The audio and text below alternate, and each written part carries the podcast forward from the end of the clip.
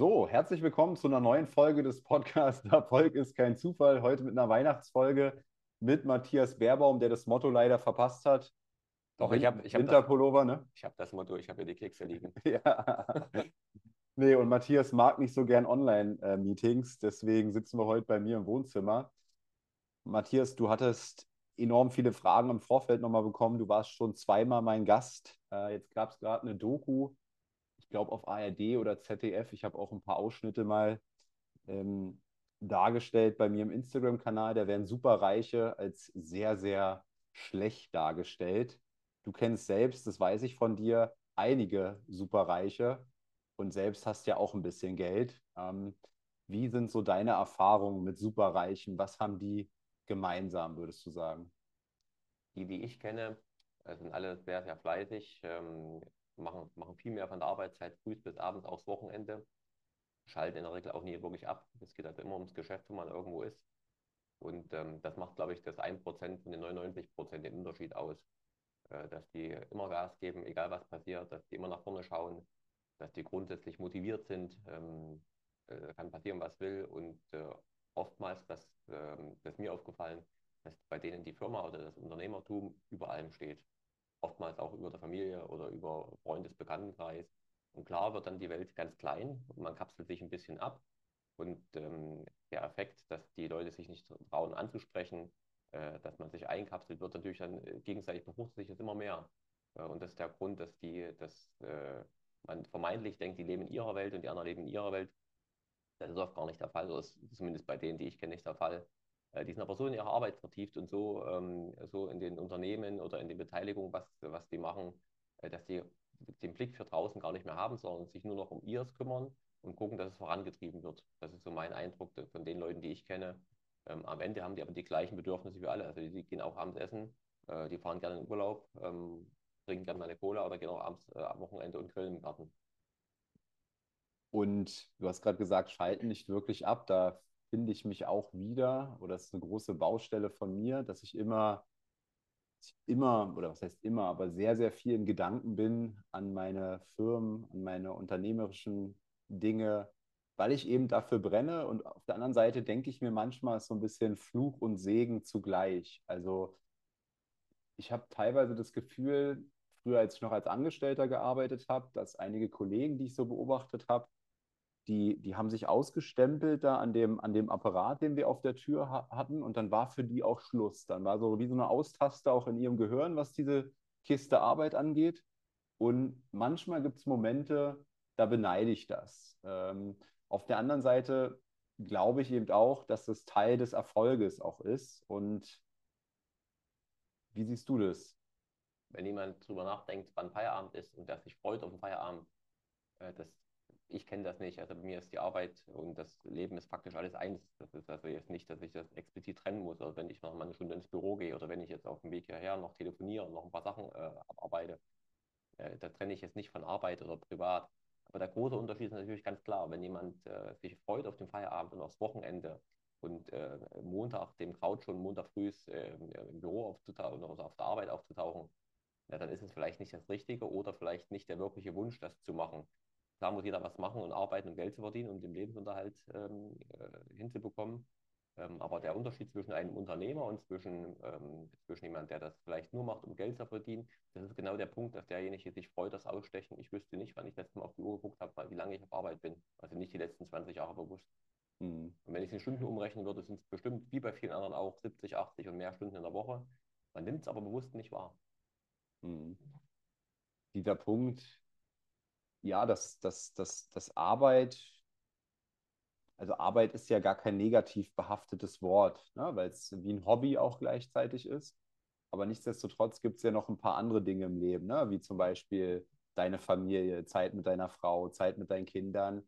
Und da habe ich zum Beispiel auch oft Momente, wo ich merke, ich bin einfach nicht voll bei ihnen jetzt da, weil ich eben auch wieder an die Arbeit denke. Ähm, Kennst du das auch oder hast du eine Lösung, wie man in den Momenten dann eben da tatsächlich auch mal zumacht? Also ich kenne das auch und ich weiß von ganz vielen, dass es ganz viele auch so kennen. Der, der große, die große Aufgabe oder das, äh, das ähm, ist den Spagat zu finden zwischen Arbeit, Erfolg und zwischen Privat und zwischen Familie. Den meisten fällt das ganz schwer, die meisten kriegen es auch nicht hin. Also ich kenne ganz viel, die äh, super erfolgreich sind, aber privat oder im Freundeskreis äh, null Sozialkompetenz haben. Und umgedreht ist es aber so, jemand, der einen riesen Freundeskreis hat und der jeden Abend feiert und Party macht, ist oftmals beruflich nicht so erfolgreich.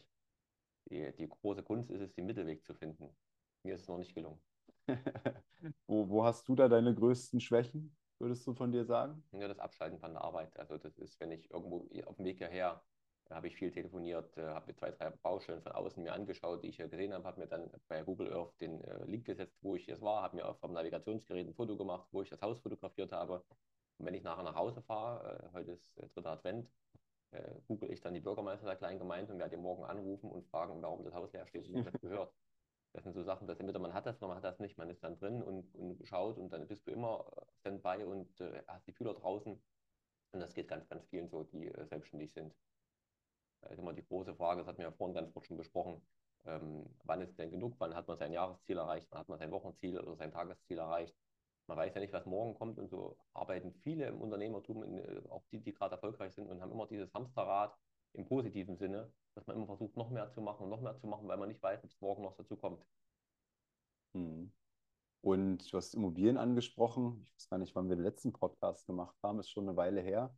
Ähm, wie siehst du die Marktentwicklung seither und wie siehst du, was haben wir heute, 17. Dezember, die aktuelle Situation? Sind wir am Tiefpunkt meinetwegen angelangt oder ähm, eher abwarten oder wie siehst du das? Ja, das, das höre ich ganz oft und kriege ganz fast also täglich mehr so eine Anfragen, wann lohnt es sich einzusteigen und ist jetzt der richtige Zeitpunkt. Ich habe schon in den letzten 20 Jahren zwei Krisen mitgemacht, wenn man so nennen möchte. Ähm, wobei immer die Frage ist, äh, dass der Wert der Immobilie, der auf dem Papier gerade da ist, wenn, man, wenn ich nicht verkaufen muss, ist es ja völlig unrelevant, ob ich bei, ich sage mal ein Beispiel, bei so einer Wohnung bei 250.000 wert bin oder 200.000 oder 300.000 wert.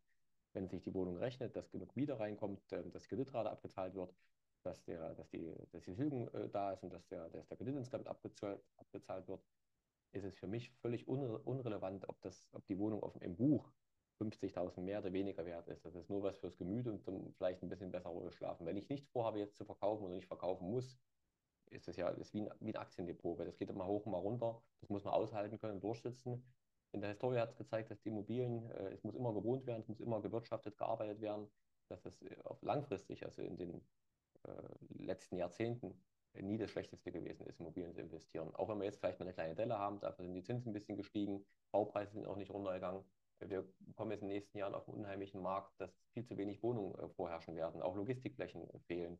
Ähm, das, also jede, jede Krise, ich muss dazu sagen, so richtig habe ich es nicht rausgefunden, wo die Krise ist. Ich, für mich ist es ein Schlafland aktuell, weil man sehr, sehr günstig einkaufen kann.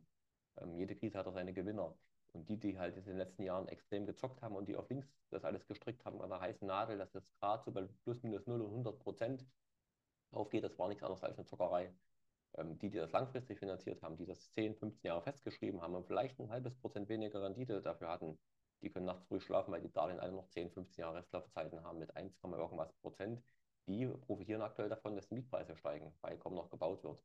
Also jemand, der das langfristig betrachtet hat und vernünftig gemacht hat, der ist eher ein Gewinner in der Krise, als, das, äh, als der, derjenige von der Krise sprechen kann. Mhm. Also viele, die, viele Investoren im größeren Ziel, die ich kenne, die das auch konservativ aufgebaut haben, so wie bei mir, die haben in den letzten zwei, drei Jahren solche Mieterhöhungen, gerade im gewerblichen Bereich, aber auch im Wohnungsbereich gehabt, wie die letzten 10, 15 Jahre nicht zusammen. Hm. Ich kenne das aus dem Aktienbereich, da hat man ja gefühlt öfter mal eine Krise. Ähm, ich weiß noch, mein, meine erste Aktienkrise, die ich mal mitgebracht habe, es war gar keine Krise, es war das, glaube ich, mal, wie nennt man das, eine Korrektur. Eine Korrektur am Aktienmarkt sprichst du von 10 Prozent, ab 10 Prozent, wenn es mal runtergeht. Und da war ich mal in Thailand am Strand und ähm, habe damals immer die ganze Zeit auf mein Handy geguckt, ne, so dreimal am Tag ins Depot geschielt. Und ich lag da am Strand und das Depot ging dann, weiß ich, 10.000 Euro runter. Und das hat mich richtig gewurmt. Ne? Das hat mir richtig den Tag versaut. Ich war da gefühlt im Paradies, aber habe abgekotzt, ja. Und mit jeder weiteren Krise oder Korrektur, und irgendwann kam ja dann noch äh, Börsencrashs, die ich dann kennengelernt habe, dann ging es dann ähm, also nicht 30, 40, 50.000, ich glaube bis zu mal 150.000 Euro mal runter. Und ich habe schrittweise eben gelernt, damit umzugehen, dass mich das gar nicht mehr tangiert. Also ich bin wahrscheinlich so bei drei, vier Prozent. Manchmal gibt es noch Phasen, wo es mich dann trotzdem abfuckt, ja, weil wenn da irgendwie ähm, ein paar hunderttausend mehr drin stehen, sieht schon geiler aus, ja. Ähm, beim Immobilienbereich ist das ja nicht so sichtbar. Also bei meinen Immobilien auch. Ähm, wenn, wenn ich jetzt nicht irgendwie mal mir Gedanken mache und auf irgendwelche Portale gehe und Einwertungen mache, dann sehe ich das ja gar nicht. Ähm, machst du, machst du solche Ein Einwertungen zum Beispiel einmal im Jahr auch für die Bank oder setzt du dich irgendwann mal hin, um das mal wieder zu validieren? Also wir müssen oder ich muss das ab einer gewissen Größenordnung muss man das mehrfach im Jahr ähm, einwerten. Ähm, man spricht vom Jahresfaktor, man guckt, wie viel ist die Restschuld, äh, wie ist die Beteiligung, äh, wie sind die Mieten, ähm, sind die Mieten auch sicher. Also auch da geht es nicht nur darum, was das Objektwert ist oder wie stellt sich der Objektwert zusammen. Da geht es auch um ähm, die Mietsicherheit. Das heißt, wie sicher ist dein Mieter, wie hoch ist die Auswahlwahrscheinlichkeit des Mieters. Also ob du bonitätsstarke Mieter hast oder nicht, spielt eine ganz große Rolle mit drin, gerade im gewerblichen Bereich. Und ja, ich mache das zwei, dreimal im Jahr. Ähm, aber selbst das ist für mich unrelevant, ob da Summe X hinten steht oder ob das ein bisschen mehr oder ein bisschen weniger ist als im Vorjahr. Weil für mich das äh, Wichtige ist, äh, was, sind die, was sind die Einnahmen, die jeden Monat reinkommen oder jedes Jahr reinkommen. Was sind die Ausgaben, die ich habe? Das ist in der Regel immer Zins und Tilgung, was, was mich äh, direkt betrifft. Die Nebenkosten werden umgelegt. Ähm, wenn ich sehe, dass die Einnahmen immer mehr werden und die Zins- und Tilgungslasten im Verhältnis äh, immer geringer werden, dann mache ich alles richtig. Dann ist es für mich unrelevant, ob da unten 10, äh, 15 Prozent mehr oder weniger äh, auf der Habenseite stehen, auf dem Wert, wenn ich verkaufen würde. Auch das muss man dazu sagen. Es geht ja immer, wenn ich jetzt verkaufen würde, was würde jemand, wäre jemand anders bereit dafür zu zahlen. Langfristig ist es nicht viel nachzudenken, ob ich in ein, zwei Jahren irgendwas spekulativ verkaufen würde. Wenn es sich ergibt, ist es schön, aber wenn nicht, ist es auch nicht, ist auch nicht schlimm. Ähm, Im Gegenteil, ich lebe ja von den ständigen Einnahmen. Die werden aufgrund dieser Krise ähm, werden die jetzt immer mehr, weil kaum noch was gebaut wird, weil alle sich davor scheuen, in den Markt zu investieren. Und das befruchtet sich dann wieder selbst. Also das. Äh was war das letzte, was du gekauft hast? Das letzte große, was ich gekauft habe, war ein größeres Wohnportfolio mit ähm, einer dreistelligen Anzahl an Wohnungen. Ähm, ich habe vor wenigen Tagen zwei Firmenanteile noch äh, dazu gekauft von zwei großen Gewerbeobjekten. Das eine waren, ich meine, um die, oder ich weiß es genau, um die 27.000 Quadratmeter. Äh, das andere ähm, war nicht ganz so groß. Und auch für nächste Woche ist wieder ein Buch nur angedacht. Du hast, glaube ich, letztes Mal in deiner Story auch gehabt, dass du, ja, dass du wieder eine Vermietung hinbekommen hast, wo am Anfang die Leute sagten, das, das geht gar nicht. Und wenn man sich aber dran setzt, ein bisschen kreativ ist, ähm, kriegt man es immer wieder hin. Dafür appellierst du, glaube ich, so ein Stück weit. Ja, man muss halt fleißig sein, muss mehr machen als der Rest. Ich habe äh, zwei, zwei schöne Beispiele, ich versuche kurz zu halten. Ich habe vor zwei, drei Jahren eine große ähm, alte Industriebrache, muss man dazu sagen, angekauft bei uns in der Region, die jahrelang leer stand, die keiner haben wollte. Und der Preis ist immer weiter runtergefallen. Irgendwann habe ich den Makler angerufen und dem gesagt, die Zahl von dem, was du dir vorstellst, im Bruchteil. Also wir reden da im 10, 15 Prozent Bereich von dem, was er eigentlich haben wollte. Das ganze Gespräch und die ganze Verhandlung hat am Ende nicht länger als eine Woche gedauert. Dann habe ich es beurkundet für den Preis, den ich äh, bereit war zu bezahlen. Ähm, und äh, alle Nachbarn, die dort äh, ansässig waren, inklusive des Maklers nicht, aber ähm, der Community, ähm, waren der Meinung, das klappt nicht und das funktioniert nicht. Ich bin bei dem Objekt bei weit über 100 Prozent in der Vermietung. Das heißt, nicht die Vollvermietung, das ist voll vermietet, sondern 100 Prozent an Rendite. Ähm, und das für jemanden zu erklären, der es nicht kennt oder der es nicht weiß, damit anzufangen. Das heißt, ich kriege mehr Jahresmiete, als ich selbst bezahlt und investiert habe. Zweites Objekt habe ich auch vor ein paar Jahren gekauft. Als dein eingesetztes Eigenkapital oder als, als die Gesamt, das Gesamtkapital? Ich rede immer vom Gesamtkapital. Ja. Eigenkapital. Das wäre wahrscheinlich vier- oder fünfstellig. Ähm, und ein anderes Objekt habe ich, äh, da ist ein Mieter, äh, großer Gewerbemieter drin, äh, dem es augenscheinlich gerade nicht so gut geht. Und der Mieter läuft noch ein paar Jahre, den habe ich angeboten, dass er ausziehen möchte. Das war also auf Gegenseitigkeit. Und dann haben wir uns über eine Abstandssumme unterhalten. Das heißt, ich habe eine Summe X bekommen dafür, dass ich den Mietvertrag aufgelöst habe. Habe parallel, aber weil ich das ja schon geahnt habe, mit verschiedenen neuen Mietern das Objekt besichtigt, ähm, habe das, äh, hab das, äh, hab die Braut rausgeputzt, sagt man auf gut Deutsch, also sprich ein paar Reparaturen, ein paar, paar Sachen gemacht, also den Gärtner hingestellt, dass die Rasenflächen sauber gemacht werden, dass es gekehrt, dass es ordentlich und gut aussieht. Der neue Mieter zahlt mehr als das Doppelte als der Bestandsmieter und der Bestandsmieter hat mir eine große sechsstellige Zahl gezahlt, dass er rauskommt aus dem Mietvertrag. Und vor drei, vier Jahren haben alle gesagt, das geht nicht. Und aber das verstehe ich immer nicht. 100% Gesamtkapitalrendite. Ähm, warum schmeißt der Verkäufer das nicht auf den Markt zu 30 Prozent? Also der könnte sich Also ja auch statt bei ja. dir melden, bei mir melden. Ich wäre ja schon mit 30 Prozent zufrieden. Das ist in Ordnung. Ja. Wo ich es gekauft habe, war das mit 0% Rendite. Also ich habe es im Leerstand gekauft und das ist eine große oder sind oftmals ja große verfallene oder ansatzweise verfallene Vandalismusschäden, Brandschäden, Gewerbeimmobilien. Das machen ganz, ganz wenige und ich bin ganz, ganz oft, fast immer, auf der Käuferseite der Einzige, der interessant, äh, als Interessent da ist. Also ich muss gar nicht mich mit anderen behaupten, sondern ich habe im Prinzip als Gegenspieler nur den Verkäufer. Und warum stehen die Objekte lange leer? Weil es ja auch schon oft probiert wurde zu verkaufen, er kriegt es halt nicht hin. Und dann habe ich es als äh, Käufer relativ einfach. Man Also muss die, sagen, die Rendite kommt dann erst durch die, Durch die Entwicklung. durch die Entwicklung kommt Genau. die Rendite. Ja, man muss dazu sagen, äh, viele sagen, Mensch, da mache ich mit. Ja, so einfach ist es nicht. Man muss es auch mal aussitzen können, wie mit dem Wert oder mit dem Aktiendepot. Das kann auch mal in dem Fall auch mal ein, zwei, drei Jahre dauern, bis überhaupt was passiert. Und dann, wenn du da in was investierst, geht es halt gleich um große Summen. Also bei dem einen Objekt haben wir jetzt, glaube ich, ich weiß nicht aus dem Kopf, sieben oder acht Betonmischer äh, am Tag reingefahren. Und Beton, dass man mal so ein Gefühl hat, was da an, an Volumen bewegt wird, auch an, an Geld, äh, was an Geld bewegt wird. Ähm, da brauchst du dann nicht mit 5.000 oder 10.000 Euro Sanierungskosten anfangen, das verpufft. Das, ähm, und muss natürlich auch die Kontakte aufbauen, dass äh, für, die, für die Großindustrie, für die großen gewerblichen Mieter und irgendwann hast du da auch ein Netzwerk, dass du dann weißt, wen kannst du anrufen, wo kommst du raus und dann hast du auch ein Gefühl, wenn du viel Bestand hast in der, in der Region, in deinem Landstrich, dann weißt du auch, was wird denn gefragt, was wird denn gesucht. Also wenn ich jede Woche Logistikanfragen bekomme, da weiß ich, wenn ich die nächste Logistikfläche sehe, da macht es Sinn, die anzukaufen, weil ich sowieso jede Woche Anfragen dazu bekomme. Mhm. Und wie viel Eigenkapital steckst du da mit rein bei diesen Projekten? Ist das, das die, die Renovierung zum Beispiel, ist das dann Eigenkapital oder? Mittlerweile ist das äh, so groß geworden, dass die Renovierung, Sanierung aus dem überschüssigen Cashflow jeden Monat rausgenommen wird. Das heißt, das finanziere ich nicht ähm, aus dem, mit aus dem Hintergrund, weil ich zu faul oder zu wenig Zeit dafür habe, äh, die Renovierung, Sanierungskosten aufzudröseln, das der Bank vorzustellen, bis sie es entscheiden und dann finanzieren. Da habe ich es auch viel schneller selbst gemacht. Mhm. Ähm, da ist es auch Zeit, ist alles, also Leerstand kriegst du nicht wieder rein. Insgesamt versuche ich das immer so mit 10 oder unter 10 Prozent Eigenkapitalrendite zu halten. Bei den großen Mieteinnahmen, die über die Jahre jetzt generiert werden, äh, ist das immer ein Cashflow von ein, zwei Monaten. Hat sich das jetzt verändert mit dem ste- steigenden Zins? Es gibt weniger Kaufinteressenten. Ich merke das bei den Kaufpreisen. Ich habe viele Objekte, die habe ich jetzt um die Hälfte reduziert. Also die habe ich um die Hälfte runterhandeln können. Äh, Und dadurch, dass eben nichts Neues auf den Markt kommt, sind die Mietpreise in allen Bereichen, auch im gewerblichen Preis, gestiegen. Und bei den kleinen Objekten, dass man auch da ein Gefühl hat, wo man bisher bei 3 Euro, 3,50 Euro Logistikfläche war, habe ich jetzt in der Spitze 6,80 Euro, knapp 7 Euro. Also auch da haben wir eine Verdopplung hinbekommen. Das Interessante ist, der Zinssatz hat sich ja nicht verdoppelt. Der festgeschriebene Zins für 10, 15 Jahre, der liegt immer noch bei 1, irgendwas, oder bei 2, irgendwas Prozent. Meine Einnahmen haben sich auch verdoppelt. Ähm, Das heißt, die, die Rendite schießt utopisch nach oben. Und das wird ja jedes Jahr mehr. Das ist ja nicht, dass das stehen bleibt, weil das oftmals ja index oder meist indexiert ist.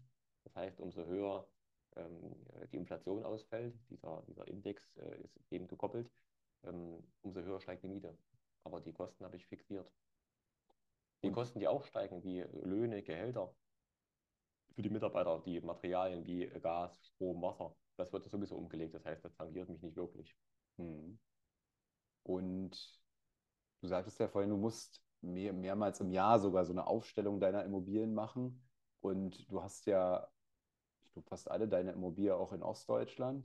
Und ich könnte mir schon auch vorstellen, dass das Regionen sind, wo die Bewertungen schon teilweise auch gefallen sind. Und bei deinem Volumen, ähm, wie hast du da reagiert? Also war das dir scheißegal, weil du einfach wusstest, naja, ich will die Dinger sowieso nicht verkaufen, weil die eben immer wieder äh, laufende Einnahmen generieren? Oder hat dich das dann schon auch mal erschrocken? Weil ich nehme an, in deinem Portfolio, in deiner Größe, ähm, bedeutet das dann eben auch schon einiges an Vermögenswert oder an Buchwert Vermögenswert. Ne? Also so eine Selbstauskunft, eine Liste ist ja relativ einfach aufgebaut mit ganz, ganz vielen Zahlen. Zum Schluss sind aber drei Spalten interessant.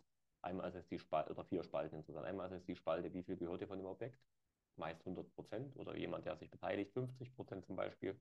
Die zweite Spalte ist, wie viel ist, ähm, wie viel ist ähm, die offene Restschuld noch da?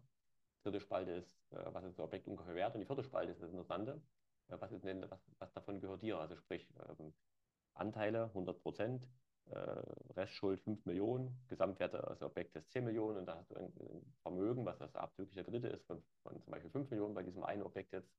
Ähm, und das, die Zahl hinten ändert sich nicht groß. Auch wenn ich das vorne um 20 Prozent wegschraube, damit habe ich ja automatisch auch die, die, die in der Zeit, ich habe recht hohe Tilgung, äh, 4, 5, 6, teilweise 8 Prozent Tilgung pro Jahr. Und die Miete steigt ja auch im Vergleich dazu an. Also durch, den, durch die Inflation der letzten Jahre, wir haben viele Objekte mit, mit 10, 12 Prozent im letzten Jahr angehoben im gewerblichen Bereich. Ähm, das hat das fast wieder ausgeglichen und dadurch, dass ich auch immer wieder neue Sachen zukaufe ähm, und das eben ganz konservativ rechne, also Sachen nehme, wir hatten das ja schon mal gehabt mit 6, 7, 8 Prozent, das würde ich gar nicht ankaufen, geschweige denn wäre das Ziel, um was zu entwickeln. Ähm, und wenn man nicht vorhat, das zu verkaufen, ist die Zahl hinten zwar interessant, aber nicht ausschlaggebend. Also ich kann nachts ruhig schlafen. Mhm. Und jetzt sind wir ja kurz vorm, vorm Jahresende hier gerade. Bist du zufrieden mit deinem eigenen Jahr 2023? Ja, bis auf ein paar Kleinigkeiten. Im Großen und Ganzen bin ich damit ganz zufrieden. Das Interessante ist, wenn du einen Unternehmer fragst, ob er zufrieden ist, ist er das meistens nie. Also es hätte immer mehr sein können, es könnte immer, aber äh, man muss auch mit dem zufrieden sein, was man hat und auch, auch mal dankbar sein. Äh, ja, ich bin zufrieden. Und Thema Ziele 2024, hast du dir darüber schon konkret Gedanken gemacht? Ja, das hatten wir auch schon zwei, drei Mal besprochen und auch auf deiner Veranstaltung hatten wir das vor kurzem gehabt. Mein Ziel ist tatsächlich weniger das Monetäre, sondern eher das Zeitliche, dass ich versuche, mich Stück für Stück aus meinem Unternehmen zurückzuziehen. Ich habe das jetzt geübt. Mir fällt es noch schwer, aber es klappt immer besser. Und wie ist die Strategie? Die Strategie ist äh, einfach weniger machen und vor allem weniger dabei sein, mehr delegieren und es klappt. Ja, aber brauchst du da vielleicht klare Regeln für? Ich denke, die habe ich, die klaren Regeln und die klaren Anweisungen und auch Aufgabengebiete so verteilt, dass jeder weiß, was zu machen ist. Das ist wie bei vielen, liegt es dann wahrscheinlich immer meistens am Eigentümer selber, also an mir, äh, der das Hindernis selber ist. Ich meinte auch klare Regeln für dich selbst. Ja, die klaren Regeln habe ich. Ich habe für nächstes Jahr schon wieder viele Rennstreckentermine gebucht. ja. Da bin ich sowieso nicht da, dann muss das klappen. Und wir haben es dieses Jahr ge äh, geübt und geprobt und es klappt wirklich. Also es ist äh, wirklich eine Kopfsache. Ähm, man kann nicht alles, aber man kann relativ viel äh, delegieren oder Aufgaben verteilen. Und selbst wenn 5 oder 10 Prozent nicht so perfekt sind, sind es halt trotzdem noch 90 Prozent, die klappen. Ähm, und ähm, mein Ziel für nächstes Jahr oder für die nächsten Jahre ist, mich aus der Firma aktiv ein bisschen rauszunehmen, äh, ein bisschen weniger zu machen. Das Interessante ist, dass die, dass die Einstellung im Kopf äh, natürlich so ist, du willst ja trotzdem, hast trotzdem deine normalen monetären Jahresziele und in der wenigeren Zeit wirst du immer effektiver. Also ich habe es aktuell so, dass ich früh um 8 die Kinder in den Kindergarten schaffe und um 3 abhole. Das heißt, mein Tag ist extrem geschrumpft äh, und trotzdem schaffe ich die Arbeit oder mehr in dieser kurzen Zeit. Früher war das immer bis um 8, um 9 im Büro, das geht jetzt aktuell nicht. Ähm, und trotzdem schaffe ich mein Tagespensum in dieser Zeit zu machen. Und wie gehst du mit Ablenkung um? Bist du jetzt mehr am Handy? Ich habe gesehen, du hast ja inzwischen, glaube ich, auch 28.000 Follower. Also dein Instagram-Profil ist auch äh, sehr stark gewachsen. Lenkt dich das sehr ab? Nee, also die kurzen Nachrichten, die ich mal reinschiebe, das hat ja auch einen Hintergrund, warum ich das mache. Also sowohl bei WhatsApp oder Instagram, alles andere habe ich bisher nicht. Ähm, ich kriege da auch relativ viel äh, zurück. Also nicht nur, dass die Leute sich freuen, dass das jemand mal öffentlich teilt, so ein Unternehmerleben, dass es eben nicht ist, dass man mit dem Cockpit auf dem Boot sitzt und überlegt, was man den ganzen Tag macht, sondern dass man wirklich was machen muss.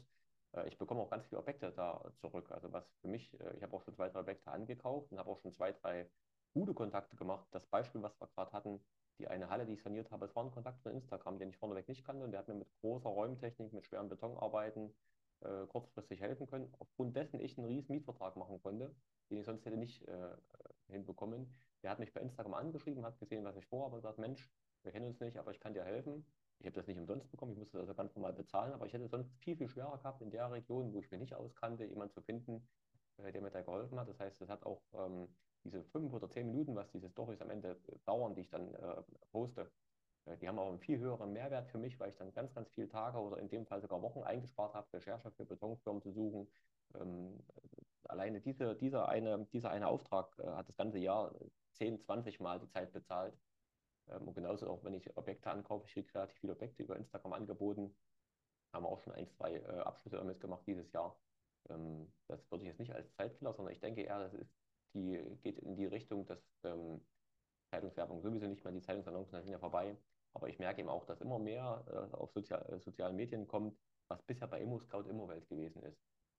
Also für mich ist es tatsächlich ein neuer Schritt und auch eine, eine neue Betrachtungsweise, die ich bis vor ein, zwei Jahren gar nicht äh, auf dem Schirm hatte. Aber ich finde das spannend, äh, dass da immer, immer Sachen zurückkommen. Und ich glaube, es wird grundsätzlich in die Richtung gehen. Wenn man halt irgendwo in Urlaub fährt, wenn ich mir irgendwas, dann gucke ich mir halt äh, bei Google oder bei Instagram erstmal die, die Seite an, was die für Fotos haben und wie das, was die so drinnen stehen haben, um das weil das Gefühl ist, dass es echter ist als irgendeine Hochglanzseite. Mhm. Also bei mir sieht man es, dass die Bilder teilweise verwackelt sind oder dass Rechtschreibfehler sind. Das bin ich. Und äh, ich habe gesehen, du willst nach, ich glaube, nach Lappland oder sowas fahren mit dem, mit dem einen Auto von dir und dann eine Tour machen. Hast du das schon mal gemacht?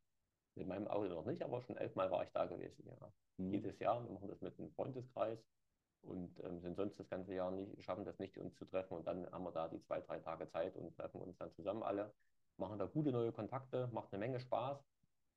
Und das ist, glaube ich, das elfte Mal jetzt, äh, was wir jetzt äh, in sechs, acht Wochen geht los. 20, 25 Grad minus. Und äh, ja, es macht Spaß, es ist ein gutes Netzwerk und ähm, wir treffen ein paar Freunde, die wir sonst ganze Jahr nicht sehen. Siehst du diese Ferrari-Events und das mit deinem Rennteam als reinen Konsum an oder ist es sogar eine Investition, die sich geschäftlich schon amortisiert hat? In Summe zu allem hat sich das erste Auto schon ähm, oder die ganzen beim ersten Auto amortisiert. Also die Kontakte, die ich darüber gemacht habe, die hätte ich sonst ähm, nach dem jetzigen Kenntnisstand nicht hinbekommen. Ich vermute, dass es beim Golf oder beim Polospielen so ähnlich ist, aber das, ich habe teilweise ähm, Kontakte gemacht, wo ich äh, drei, vier, fünf, sechs, ich glaube acht Firmen mittlerweile habe, die ich mit Ferrari-Fahrern gemacht habe, die ich sonst nicht kennengelernt hätte, wenn ich das nicht zur richtigen Stelle äh, mit dem Auto gewesen wäre. Oder mir wäre es schwerer gefallen, äh, den Kontakt aufzubauen. Und der Motorsport im Speziellen ist nochmal was ganz anderes ist als so eine Kopfsache. Ne? Wenn man versucht, vorne mitzufahren, ist das tatsächlich wie im Unternehmertum oder wie, wenn man grundsätzlich erfolgreich sein will, dranbleiben, üben, üben, üben, weitermachen, auch wenn es einen Rückschlag gibt. Auch das hatte ich dieses Jahr gehabt. Wir hatten meine Situation, äh, da konnte mein Talent mir nicht mehr so richtig folgen. Und äh, trotzdem am nächsten Tag wieder eingestiegen, das Auto weitergemacht. Ähm, und das ist im Unternehmertum, es ist ähm, wenn man selbstständig ist, am Ende das Gleiche. Du musst so lange machen, dass du halt die anderen überholst, dass du ganz, oder zumindest wenn das der Anspruch ist, dass du ganz vorne bist. Und das äh, ist eine Kopfsache. Da muss ich dann wirklich dann äh, den inneren Schweinehund bekämpfen. Das macht nicht immer Spaß. Also wenn ich bei 35 Grad Außentemperatur und so einen Rennwagen einsteige mit äh, Rennklamotten, das ist äh, unangenehm heiß.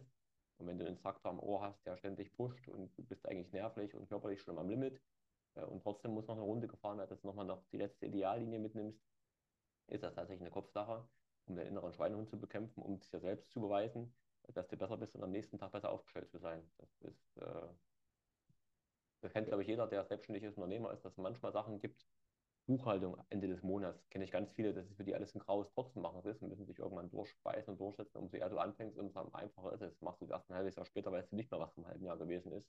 Versuchst du es immer in dem Monat mitzumachen. Das ist unser Anspruch zum Beispiel. Wir machen es immer in den ersten paar Tagen des nächsten Monats den letzten Abschluss. Ähm, es ist viel einfacher, kann ich fix mal Mitarbeiter anrufen, wie ist denn das, wie ist denn jenes gewesen, als wenn ich es viel später mache. Das ist, ähm, weil du das Thema Autos angesprochen hast, genau das Gleiche. Wenn du da aktiv mitspielen willst, ist das eine, eine Kopfsache und man muss sich da zu zwingen. Mit dem Unfall habe ich natürlich als großer Sponsor deines Rennteams gesehen. und mein mein Logo auf deinem Auto war beschädigt. Das hat mich natürlich total aufgeregt, Matthias. Jetzt ist es wieder neu. ja, jetzt ist es wieder eine, eine super coole Aktion. Ja, also wer es noch nicht gesehen hat, auf dem Rennteam ist so ein kleines Logo vom Podcast. Hier Erfolg ist kein Zufall drauf. Und äh, das habe ich äh, sehr, sehr gefeiert. Ähm, dann kam noch eine Frage. Matthias, willst du noch Milliardär werden. Ich glaube, in der Doku letztens war die Rede von, es gibt 254 Milliardäre in Deutschland. Oder lässt sich das gar nicht mehr vermeiden? Ja, das ist eine gute Frage. Auf die habe ich mir noch gar keine Gedanken gemacht, ob das mal irgendwann so weit kommt. Ich glaube grundsätzlich, wenn man das als monetäres Ziel hat, fällt es wahrscheinlich ganz schwer oder ist fast unmöglich, das hinzubekommen. Und jemand, der das nicht ausschließlich wegen Geld macht, das ist jetzt eine Gratwanderung um Satz. Also jemand, der erfolgreich, alle, die ich kenne, die wirklich super erfolgreich sind, haben das nicht primär aus finanziellen Gründen gemacht. Klar möchte jeder frei sein, möchte ein schönes Auto fahren, ein schönes Haus haben.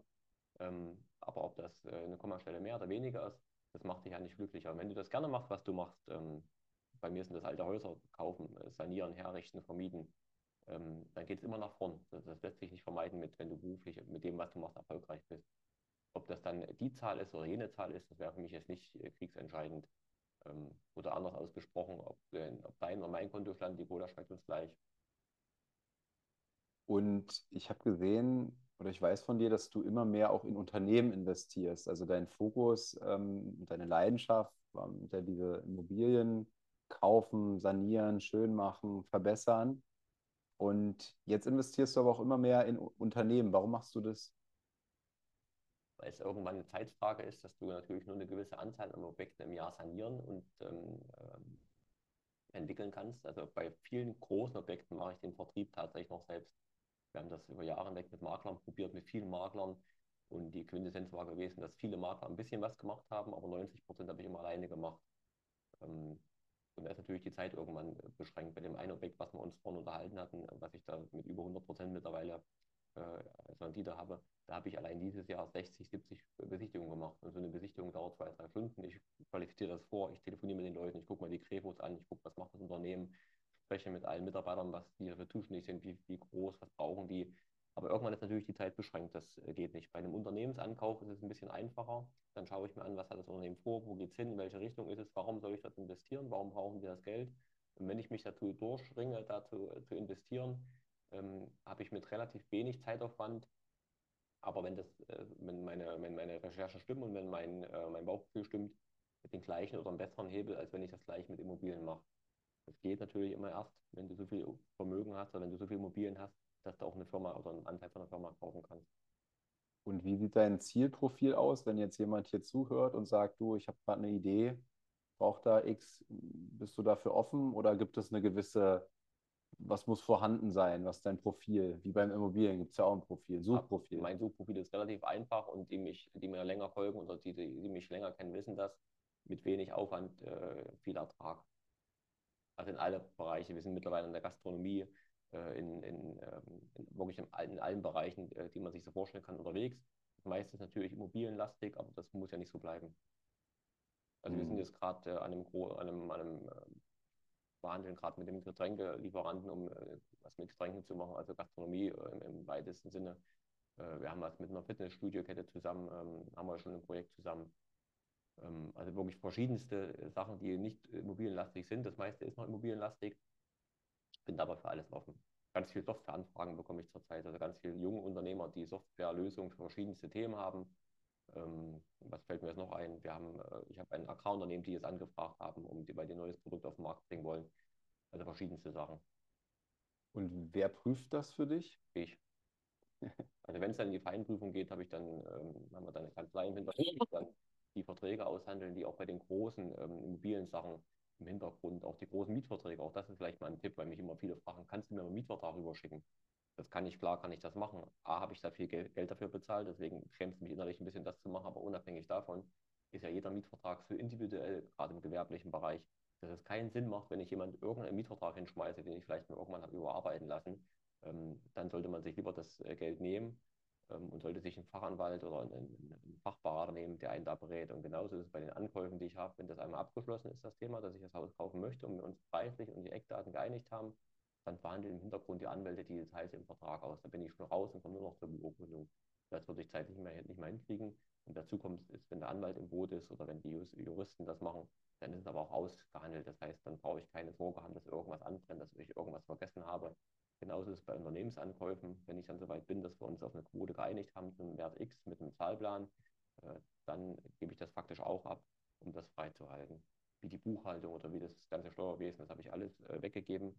Das ist nicht meine Leidenschaft, damit kenne ich mich nicht wirklich aus. Ähm, ich kann es überblicken. Ähm, aber es gibt so Sachen als Unternehmer oder auch grundsätzlich, wenn ich weiß, das kann ich nicht, ich mache das ungern, dann kann man sich zwar reinfuchsen oder versuchen reinzufuchsen, wenn es aber jemand gibt, der das ähm, besser kann als ich, dann lasse ich den das machen. Und wie? Befreit auch im Kopf. Es befreit auch im Kopf unheimlich, wenn ich Systeme habe, die ich weiß, die werden erledigt, die werden gut erledigt. Dann habe ich viel mehr Zeit, viel mehr Kapazitäten für die Sachen, wo ich Geld verdiene, nämlich den Anbau. Und wie sparsam bist du? Bei was? Generell im Leben? Also ich könnte ja mir vorstellen, ich könnte, ich könnte mir vorstellen, der ein oder andere würde sagen, wenn ich jetzt so einen Mietvertrag entworfen habe für den einen, die nehme ich jetzt auch für den nächsten, ja. um da einfach Geld zu sparen am Anwalt zum Beispiel. Könnte man machen, aber das, ich bin der Meinung, das ist eine falsche Denkweise. Wenn ich grundsätzlich so durchs Leben gehen würde, wäre ich wahrscheinlich nicht erfolgreich. Wenn ich einen großen gewerblichen Mietvertrag mache und dem Anwalt 2.000, 3.000 Euro für, die, für, den Entwurf oder für den Mietvertrag äh, mit einplane, dass es das kostet und ich kann dafür nachts früh schlafen, weiß, der Vertrag ist die nächsten zehn Jahre sicher und da kommt so eine X rein. Oder anders, wenn ich das dann nicht mache ähm, und die 1.000, 2.000 Euro einsparen, dann brennt irgendwas, dann muss ich immer sagen, selber schuld, das ist Zockerei auf hohem Niveau, das würde ich nicht machen. Also ich mache es auch nicht. Ähm, Aber ich habe ganz, ganz viele, die mich anschreiben, ob sie nicht mal das oder jenes äh, rübergeschickt bekommen. Das bringt aber nicht wirklich viel, weil das äh, ja wirklich individuell aufs Objekt, auf den Mieter zugestimmt wird. Also ist ja nicht so, dass der drei Worte austauscht, kriegt dafür viel Geld. Der sitzt dann wirklich ein, zwei Nächte abends und hat auch ganz, ganz oft, bei mir ist es so der Fall, dass er mit dem Mieter spricht oder mit den, mit den, mit den Juristen des Mieters spricht, dass die wirklich die Feinheiten allein zum Mietvertrag, das ist ja irre, was du, an was du alles denken musst. Das kannst du als Normalsterblicher privat, das kannst du gar nicht mehr erblicken. Das kein, also im Wohnungsmietrecht ist es, auch da ist es schon kompliziert genug, aber im gewerblichen Mietrecht ist ja irre, an was du alles denken musst. Von Nutzungsänderungen angefangen, über Brandschutzkonzepte, äh, über irgendwelche Lärmbelästigung, über Indexierung, über irgendwelche Verwaltungspauschalen. Das, äh, wenn du einen Punkt davon vergisst, ärgerst du die doofen Teufel. Das Interessante ist, da geht es ja um 10, 15, teilweise 20-jährige Laufzeiten. Da bin ich zu geizig, um den Anwalt nicht zu bezahlen. Und ähm, jetzt hast du ja so geschmunzelt bei Sparsam. Bist du in anderen Bereichen sparsam? Ja, ich denke schon, dass ich sparsam bin, was das äh, Alltägliche betrifft. Ähm, wenn man die, die Hobbys mal außen vor lässt. Aber das äh, ist zum Beispiel so, dass wir im Büro keine große Kaffeemaschine haben, wie das alle schicken Büros haben oder irgendwelche äh, High-End-Küchenlösungen. Da ist noch die ganze alte Küche von vor 15 Jahren drin, weil die funktioniert noch, die geht noch, die wird gepflegt. Die Kaffeemaschine bei uns ist aus 2008. Die habe ich schon zweimal selbst repariert und die wird auch noch ein drittes Mal repariert, wenn sie so lange wie sie funktioniert. Da bin ich zu sparsam, um da jetzt was, was wegzuschmeißen, was noch funktioniert. Hm. Ich mag grundsätzlich Dinge, die lange halten. Und du hast aber ja zum Beispiel auch ein Gucci-T-Shirt. Ich habe keine Ahnung, was das kostet. Wahrscheinlich ein 6, 7, 800 Euro ein T-Shirt oder so etwas. Ich weiß es auch nicht, Maurice, die werden mir geschenkt. Ja, okay. Also tatsächlich, ich kaufe mir das nicht selbst. Ja, okay. Ich kann ähm, bis heute übrigens nicht verstehen, wie sich Leute an einem Laden anstellen, um reinzukommen, um irgendwelche teure Klamotten zu kaufen. Ich kriege das bis heute nicht hin. Dass diese Verkäuferumkehr, dass der Kunde draußen vom Laden steht eine halbe Stunde, um dann reinzukommen und irgendwas wird. Es, das ist sowieso alles ein Rätsel, wie das funktioniert. Ich finde das toll, dass es funktioniert, aber ich habe es bis heute nicht verstanden, wie die Menschen so sind, dass die dann. Also sowas gebe ich nicht selbst aus, sowas lasse ich mir schenken. Von wem? Von verschiedenen Leuten, aber das ähm, grundsätzlich bin ich, da, da wäre ich zu geizig oder das wäre mir das nicht wert, dafür äh, Geld auszugeben. Ah ja. Ähm, also ich lege Wert auf einen schönen Rennanzug, der gut auf Maß passt und der äh, die höchsten Sicherheitsanforderungen hat. Aber ob das T-Shirt äh, mehrere hundert Euro kostet oder 20 Euro, das ist mir. Äh, ich glaube, das ist auch ein Reifeprozess. Am Anfang ist man da, mit, wo ich das erste große Geld verdient habe, da glaube ich mich gefreut, wenn ich mal eine schöne Sonnenbrille oder ein schönes T-Shirt von irgendjemand X anhatte. Aber irgendwann stellst du ihm fest, das macht dich ja nicht zu einem anderen Menschen, das ist ja nicht irgendwas. Und meistens renne ich tagsüber ein weißen T-Shirt rum. Oder wenn ich abends weggehe, ein Mickey Mouse T-Shirt. Und da habe ich sowohl für 15 Euro T-Shirts als auch für mehrere hundert Euro. Und ich wechsle das immer so nach Tagesform aus. Mhm.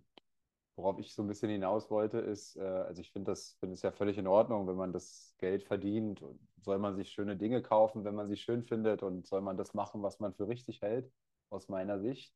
Ähm, ich glaube nur, dass zum Beispiel viele viel zu früh sich sowas kaufen, jetzt wie ein Gucci-T-Shirt für mhm. 6, 7, 800 Euro letztens mal in München jemand gesehen, der lief mit einem Gucci-T-Shirt rum und da hat man noch die drei Preisschilder hier hinten gesehen, weil der das wahrscheinlich sich geholt hat, dann da rumläuft und dann irgendwann wieder zurückgibt. Ne? Okay. Ähm, also, und ja, aber wo ich mir eben die Frage stelle, ist so, ab wann ist so der Zeitpunkt, ähm, wann war so bei dir der Zeitpunkt, wo du angefangen hast, auch mal ganz bewusst was zu verkonsumieren sozusagen? Nee, das ist ja so ein schleichender Prozess. Wenn du viel Geld verdienst oder wenn du anfängst, erfolgreich zu werden, fängst du auch an, Geld auszugeben. Dann wächst das Auto, dann kommt irgendwann äh, der bessere, das bessere Hemd, der bessere Anzug, irgendwann kommt eine schöne Sonnenbrille oder irgendwie. Das ist ja so ein schleichender Prozess. Man macht, also bei mir war das zumindest so, dass es nicht von heute auf morgen so einen Punkt gab, ab jetzt gebe ich Geld aus. Ähm, aber was interessant ist, dass man mit dem Alter und mit, äh, auch mit der Unternehmensgröße, mit dem Erfolg äh, auf Sachen mehr Wert legt, die man vorneweg nicht hatte, zum Beispiel Sachen, die lange halten. Also ich, ähm, ich weiß nicht, wie ich es erklären soll. Ähm, dann kaufe ich wieder weniger, aber dann irgendwas ordentliches, was, wo ich weiß, da ist eine Wertstabilität da. Beim Auto zum Beispiel ist es so. Da könnte ich mir auch ganz viele andere schöne Sachen kaufen. Dann kaufe ich aber ein Auto, wo ich genau weiß, der Wert bleibt mindestens gleich oder da wächst. Alle anderen Autos sind für mich uninteressant, weil ich das, da bin ich zu geizig, um auf die vorherige Frage zurückzukommen. Dass ich ein Auto kaufe, was ich weiß, das ist in zwei, drei Jahren die Hälfte weniger wert dann würde ich mir das Auto vielleicht leasen oder mieten oder gar nicht äh, nehmen. Aber grundsätzlich nur Sachen machen, die lange halten. Bei Immobilien ist es relativ einfach. Da machst du, wenn du das äh, gut machst, in der Regel nichts verkehrt. Bei Autos oder bei Uhren ist es auch der Fall, dass man da sich so einkaufen kann, dass das mehr wert und nicht weniger mehr wert wird. Ähm, aber einen richtigen festen Punkt, ab wann, ähm, wenn ich nur dafür arbeiten müsste, um mir vielleicht im Monat ein T-Shirt zu kaufen, würde, würde ich denken, mache ich was falsch, aber das kann ja jeder für sich selbst. Ich würde auch keine Vorschrift machen oder nicht sagen, das geht oder das geht nicht. Am Ende lebt unser Land vom Konsum, das muss man auch mal dazu sagen. Ne? Also jemand, der sich für 700, 800 Euro ein T-Shirt kauft, zahlt viel Mehrwertsteuer, der zahlt hohe Mieten in den Geschäften, der zahlt die Löhne und Gehälter alles mit. Also auch das, wenn die Leute alle ihr Geld sparen würden, das wäre zwar gut für den Einzelnen, aber für die Gesamtwirtschaft wäre das wiederum nicht gut. Also ähm, so wie das System aktuell ist und dass, dass die Leute selber entscheiden können, ist schon für meine Begriffe das so, wie es sein soll. Der Rolls-Royce hier, ist der so wertstabil? Bis jetzt ja. Ja, echt? Mhm. okay. Und äh, das liegt natürlich auch bei Sachen, die wenig, die wenig Stückzahl haben und die lange Wartezeiten haben. Das ist natürlich relativ häufig der, der Punkt, dass die, dass die Sachen über Listenpreise behandelt, angeboten werden, dass die Leute halt einen Aufschlag bezahlen. Es gibt einen anderen italienischen Hersteller, der baut ganz frisch jetzt ein viertügeriges äh, Fahrzeug. Da zahlst du 150, 200 Aufpreis, 1000 Euro Aufpreis, nur um die Bestellung zu bekommen. Dass du vielleicht nächstes Jahr schon beliefert wirst. Hast du den schon bestellt? Die habe ich auch, ja, ja. Aber ja, das ja. war jetzt nicht der Grund. Also, ich will das nur sagen, also wenn was äh, künstliche Verknappung erzeugt Nachfrage und das entsteht ja auch, um da auf die ersten ein, zwei Fragen zurückzukommen, äh, auf dem Immobilienmarkt aktuell. Aufgrund der ganzen Situation, Zinsanstieg, die Leute trauen sich nicht mehr auszugeben. Unsere Politik macht jeden Tag neue verrückte Sachen und die Leute wissen nicht, was los ist, ob das Heizungsgesetz ist oder CO2 oder Energiesparen oder äh, irgendwelche äh, dubiosen äh, hohen Strafen, wenn du irgendwas nicht machst. Ähm, das heißt, ähm, Wohnraum wird immer knapper gefühlt äh, und die Leute zahlen dafür mehr. Das heißt auch, das ist eine Wertstabilität. Auch beim Auto also, gibt es in allen Bereichen. Kann man von klein bis groß, gibt es in allen Bereichen. Und sag mal, du hast mal in einem Telefonat, äh, bist mal ins Telefon gegangen, ich hatte dich angerufen, dann sagtest du, mein reicher Freund aus Berlin. Dann musste ich schmunzeln, weil äh, es im Vergleich zu dir natürlich äh, lächerlich sozusagen ist. Und ähm, da stellt sich für mich die Frage, äh, wie definierst du für dich reich sein, Reichtum? Ja, das äh, hat sich in den letzten Jahren unheimlich gewandelt. Ähm, die große Frage ist tatsächlich, ab wann ist man reich? Und ähm, das ist für viele eine Zahl auf dem Konto, die für ganz viele ganz plakativ diese eine Million. Äh, wenn du eine Million auf dem Konto hast, hast du in der Regel ja kein besseres Leben als der andere. Sei denn, du gibst Geld aus und ist auch wieder weg. Äh, oder du investierst und guckst, dass es weiter, dann musst du dich aber aktiv drum kümmern. Da musst du also auch was dafür machen, umsonst kriegst du das nicht. Ähm, und um die Million auf dem Konto zu haben, auch dafür musst du vorneweg ja sehr, sehr viel machen, dass du bekommst. Äh, selbst der Lottospieler muss halt ganz viel Risiko eingehen, dass er sich jeden Monat, jede Woche einen Lottoschein kauft und die richtigen Zahlen äh, trifft. Ähm, und die Wahrscheinlichkeit da recht gering ist, so, äh, das hinzubekommen. Also jeder, der, der gefühlt für den Außenstehenden reich ist, hat dafür irgendwas gemacht. Ähm, und dann ist die Frage, ob es dem besser geht oder nicht.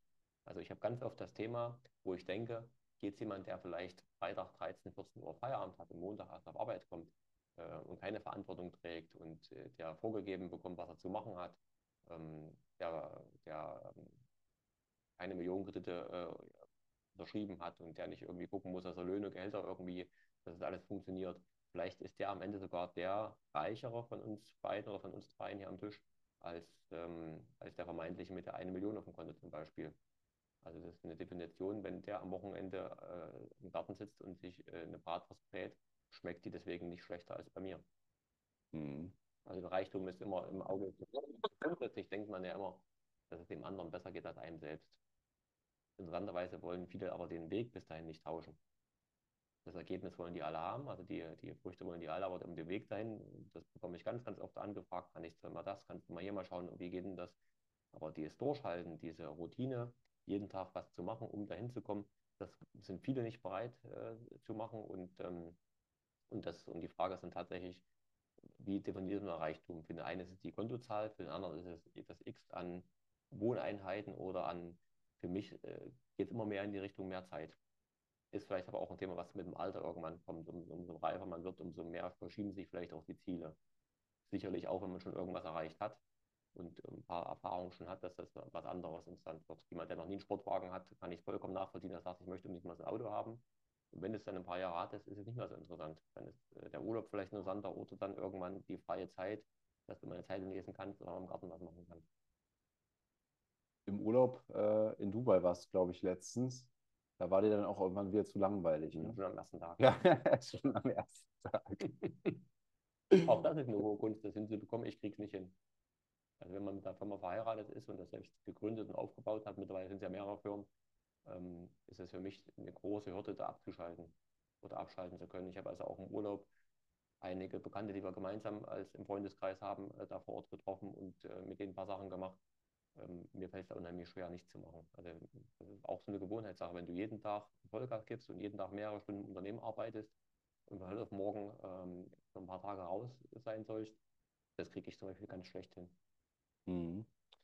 Jetzt wollen ja viele möglichst schnell reich werden.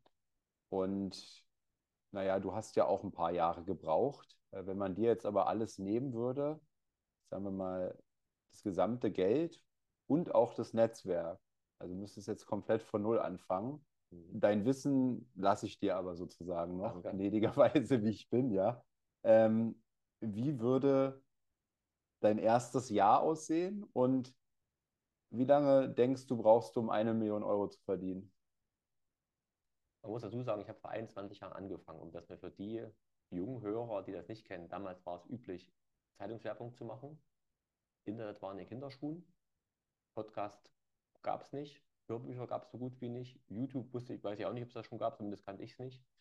ähm, ich behaupte, wenn ich ohne materiellen Hintergrund da wäre, dass ich das die letzten 20 Jahre innerhalb von ein, zwei Jahren hinbekommen würde, allein durch das Wissen, was du heute aufsaugen kannst. Ob das jetzt hier so ein Podcast ist oder ob das bei YouTube ist oder die ganze Fachliteratur, die es heute gibt in allen möglichen Bereichen. Ähm, du kannst ja ganz schnell ein Netzwerk aufbauen, du musst nur fleißig sein. Also ich merke das ja bei ganz vielen neuen Zukäufen, die ich mache, Unternehmenszukäufe mit Sachen, die ich vor Wochen noch gar keine Ahnung hatte, ähm, mit verschiedensten Fabriken oder mit Gastronomie, außer dass ich gerne essen gehe, habe ich keine Ahnung, wie sowas, oder bisher hatte ich keine Ahnung, wie das funktioniert. Jetzt habe ich so einen tiefen Einblick, äh, dass wir mittlerweile mehrere Restaurants und Cafés innehaben. Ähm, das habe ich vorneweg nicht gewusst, das habe ich mir angelesen, das habe ich äh, durch kurze YouTube-Videos und durch, ähm, durch Kontakte, die ich über die sozialen Netzwerke äh, gemacht habe, ganz, ganz schnell nach vorne gepusht.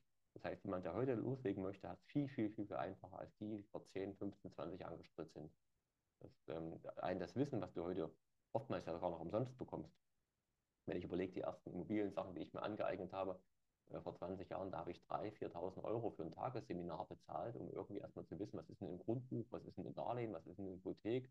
Es gab kein, kein Lehrbuch dafür. Äh, der, der, Beruf des Immobilienkaufmanns und Maklers, den gab es damals noch nicht. Das, äh, man musste sich das Learning by Doing, also heute, die Leute, die heute anfangen wollen, egal in welchem Bereich, haben es viel, viel, viel einfacher, äh, als es noch vielleicht vor 20 Jahren der Fall war. Ja, ich glaube. Und, und bei den neuen Objekten, die ich äh, mache, die starten ja wirklich von Null. Das ist ja nicht so, das ist nur das Wissen, was ich mitbringe. Also ganz, ganz viele Objekte ist so, dass man auch wenig Kapital braucht. Und da reden wir vielleicht von 20.000, 30.000 Euro für so, eine, für eine Unternehmensgründung. Und trotzdem schießen die wie ein Pilz durch die Decke. Das ist völlig verrückt, einfach weil da Wissen dahinter steckt. Also ähm, ich habe dieses Jahr, ich glaube, zwei oder drei neue Firmen gegründet. Äh, die sind jetzt sechs bzw. siebenstellig wert. Und da steckt kein großes Kapital drin. Es ist einfach nur das Wissen und das Netzwerk, das muss man dazu sagen. Aber auch das kann man sich recht einfach, also wenn ich sehe, wie viele junge Leute mich anschreiben, die mal hier in Kontakt und da mal in Kontakt, die machen das richtig. Mehr als Nein sagen kann ich nicht. Aber ich nehme dir ja alles an Geld und mhm. deine ganzen Kontakte. Was machst du jetzt? Dann würde ich mir jemanden suchen, der auch äh, hungrig nach Erfolg ist und würde fragen, ob wir uns halb halbe teilen können und ich mache die ganze Arbeit. Und wenn ich 100 Leute frage, einer sagt ja. Mhm. Die meisten hören einfach schon nach zwei, drei Leuten auf, um zu fragen, weil die zwei, dreimal Nein gehört haben, sagen, dann kann es also nicht funktionieren. Es gibt ganz wenig, die den Biss haben. Ich habe einen kennengelernt, ich mache grundsätzlich keine Praktikas bei mir auf Arbeit, weil das, äh, ich will das nicht und äh, ich glaube, das bringt auch nicht viel. Es gab einen, den ich kennengelernt habe auf deiner Veranstaltung, der hat mich so lange angeschrieben, so lange angerufen, bis ich gesagt habe, komm halt rüber, wir nehmen ich mich einen Tag mit. und ich habe das dann gemacht, der war dann einen Tag bei mir dabei gewesen. Und ganz viele haben immer gefragt und dann habe ich gesagt, nein, das wird nichts und das möchte ich nicht und das bringt nichts. Und derjenige hat das aber so oft und, und so smart rübergebracht, bis ich ihn irgendwann mitgenommen habe. Und ich glaube, mit dem Wissen von dem Tag hat er die nächsten fünf Jahre Vorsprung. Und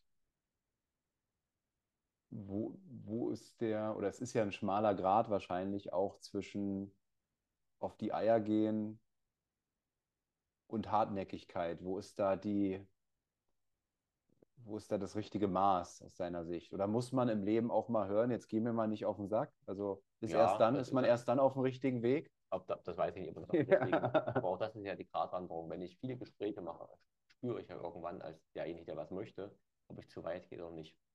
Wenn ich aber nie Gespräche mache, werde ich das nie feststellen. Und ich muss manchmal auch über die Grenzen hinausgehen, um zu wissen, wann es zu viel gewesen ist. Ich habe auch ganz oft Anfragen, wo ich dann sage, lass uns Freunde bleiben oder es wird aber nichts und beende das dann.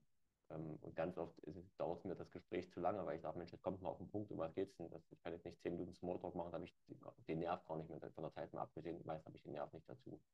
Klar muss man oftmals drüber hinausgehen, äh, dreist sein, frech sein, ähm, vielleicht auch unangenehm für das Gegenüber. Anders war es bei mir vor 20 Jahren auch nicht. Wenn ich irgendein Haus haben wollte, habe ich dort so lange und so oft geklingelt, bis ich einen Eigentümer rausbekommen habe. Auch wenn das vielleicht unangenehm für den war, wo ich geklingelt habe. Mir war es, ich wollte ja was. Ähm, hätte ja nicht aufmachen müssen. Also das ist heute nichts anderes, als dass, ähm, dass, dass du halt mehr machen musst als der Rest. Und klar, um das rauszuloten, wenn du, wenn du bei Null anfängst, was geht, was geht nicht, um Grenzen auszuloten, musst du mal an die Grenzen über die Grenze hinausgehen. Klingt sehr einfach, ist es aber auch.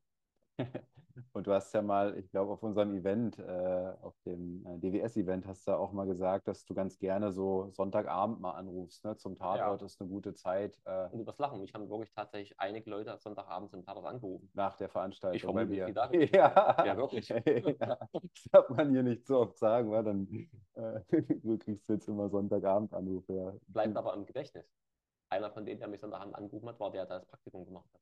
Mhm. Da ich gesagt, ey, Hut ab, der hat zugehört. Ja, geil, ja. Und äh, dann hast du gerade was von Netzwerk aufbauen gesprochen. Was sind so deine wichtigsten Tipps, die du da geben kannst? Wie baut man sich ein Netzwerk auf? Nee, das ist ähm, auch das ist recht simpel. Heute kannst du über soziale Medien äh, dir verschiedene Kontakte machen, dann schreibst du an, dann versuchst du mal ein Treffen hinzubekommen, dann äh, guckst du dir in deiner Branche, wo du bist, mal ein paar Sachen vor Ort live an. Du kommst ganz, ganz schnell mit Leuten in Kontakt. Du musst halt äh, ich will nicht sagen mutig sein, aber du musst halt den ersten Schritt gehen. Es wird sich keiner auf dich zubewegen, weil dich keiner kennt. Das heißt, du musst den ersten Schritt machen, du musst Veranstaltungen besuchen ähm, und auch da aktiv mit den Leuten austauschen. Alle, die zur Veranstaltung gehen, haben ja das gleiche Thema wie du auf dem Schirm, sonst wären sie nicht da. Die gleichen Ziele, ob die am Ende genauso fleißig sind, sei dahingestellt. Aber auch da, wenn du genug Leute ansprichst, äh, wirst du immer welche finden, die hast du bei dem Event schon gesehen, die hast du da schon gesehen die hast du dort gesehen. Und wenn man sich zwei, dreimal getroffen hat, bewusst, unbewusst, ist natürlich viel einfacher, in Kontakt, in, ins Gespräch zu kommen. Wir haben uns da schon mal kennengelernt, erinnerst du dich vielleicht noch oder auch nicht. Ähm, und dann ist, ist, das explosionsartig. Das ist wie eine exzentrische Kurve. Also wenn ich zwei, drei gute Kontakte habe, dann ergeben sich aufgrund dessen schon 10, 15 weitere Kontakte. Und wenn da noch zwei, drei wieder rauskommen, geht das recht schnell. Also das ähm, mich wundert das zum Beispiel äh, im, im, Negativen, dass das äh, für meine Begriffe nicht so viele Leute machen. Also ich ganz selten, dass sich mal jemand aktiv nach einer Empfehlung fragt oder jemand nachfragt, konnte jetzt zwar nicht helfen, aber kennst du vielleicht jemanden, der mir helfen kann? Ganz selten. Ich schreibe den Leuten dann zurück, wenn die fragen, wir hätten das und das Produkt, möchtest du dich daran beteiligen? Dann lassen wir kurz die Zahlen und dann schreibe ich rein, nee, ist nicht interessant, aber trotzdem alles Gute und viel Erfolg. Und das war's. Mensch, warum schreiben die nicht zurück? Hast du jemanden, der vielleicht für das interessant, wer da Interesse hätte oder wer oder passen könnte oder kannst du uns entwickeln, was dann falsch? Kommt nichts mehr. Die meisten gehen dann auf Tauchstationen. Einfach geblockt. Mich wundert das immer, wo ich denke, Mensch, das ist der einfachste Weg zu fragen, warum hast du nicht mitgemacht? Was hätte ich machen müssen, dass du mitmachst? Oder hast du jemanden, der vielleicht für uns, das kostet doch nichts, kann immer noch Nein sagen. Wie viele Neins hast du in deinem Leben schon kassiert? Ganz viele. Und irgendwann überhört man das. Ja. Und Nein ist ja nichts anderes, als nochmal besser zu begründen. Also das ist eine Verkäuferfloskel. Aber es ist tatsächlich so, du musst wirklich über die Grenzen hinweggehen. Und ähm, wie alles im Leben steht und fällt mit dem Vertrieb, mit dem Verkauf. Du kannst noch so toll sein und kannst noch so eine gute Idee haben. Wenn du dich nicht vermarkten kannst, wenn du dich nicht verkaufen kannst, ähm, dann bringt das alles nichts.